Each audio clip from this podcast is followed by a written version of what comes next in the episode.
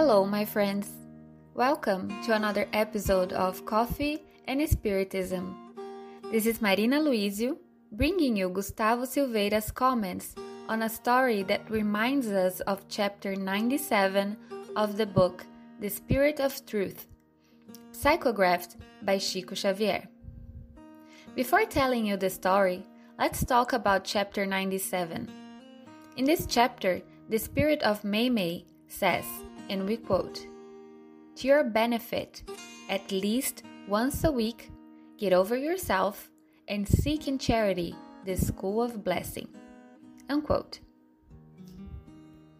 To get over yourself and seek in charity the school of blessing means to go out to meet people, people who often need help, and to be there for them, and in, as an instrument of the divine mercy, and in this way, feel comforted in their pain.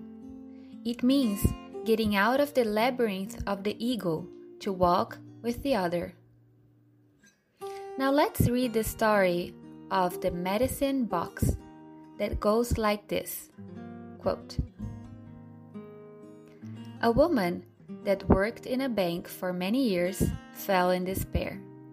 She was depressed, suffering from a nervous breakdown. Her doctor, seeking a diagnosis, asked her, What is the name of the young lady that works next to you at the bank? Cynthia, she answered, without understanding. And what is Cynthia's last name? I don't know. Do you know where she lives? No. What she does? I also don't know. The doctor understood that selfishness was stealing that poor woman's happiness and told her, I can help you, but you have to promise me you will do as I tell you. I'll do anything, she said. First, make friends with Cynthia. Invite her to your house for dinner. Find out what she is aiming for in life and do something to help her. Second, make friends with the newspaper man and his family and see if you can do something to help them.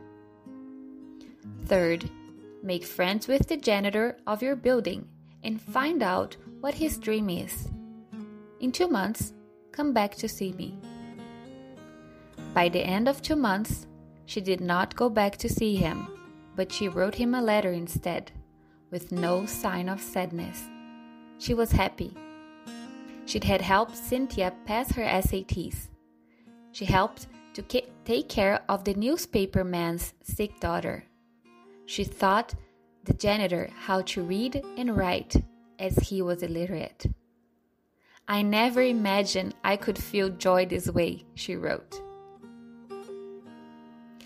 Those who live for themselves never will find peace and joy because we are all called by God to be a blessing in others people's lives.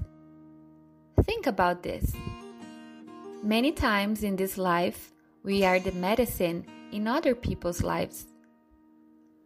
How many times have you healed someone with your hug?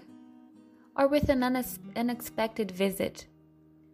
A smile, a word, by showing affection, or even by sending a message. Your presence cheers up people's lives and is a powerful remedy against sadness, pain, and soul suffering. Being present in other people's life is a powerful miracle which can turn into an ultimate healing process. Unquote. May we make this exercise a daily habit, not to minimize our problems, but to be even better on how to solve them. Because by meeting other people, other realities, and other problems can make us think, reflect, broaden our vision, and help us solve our own challenges.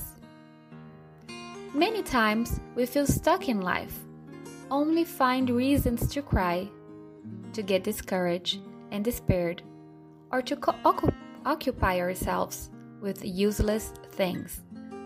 When in fact, life, nature, and our Master Jesus are calling us to serve, to bend our knees, to watch to wash others' feet, and to minimize ourselves in order to become greater. To do that, we must always go towards the other, towards the one who needs our help, and to that we can be the means of that help. So, peace to you all, and see you in the next episode of Coffee and Spiritism.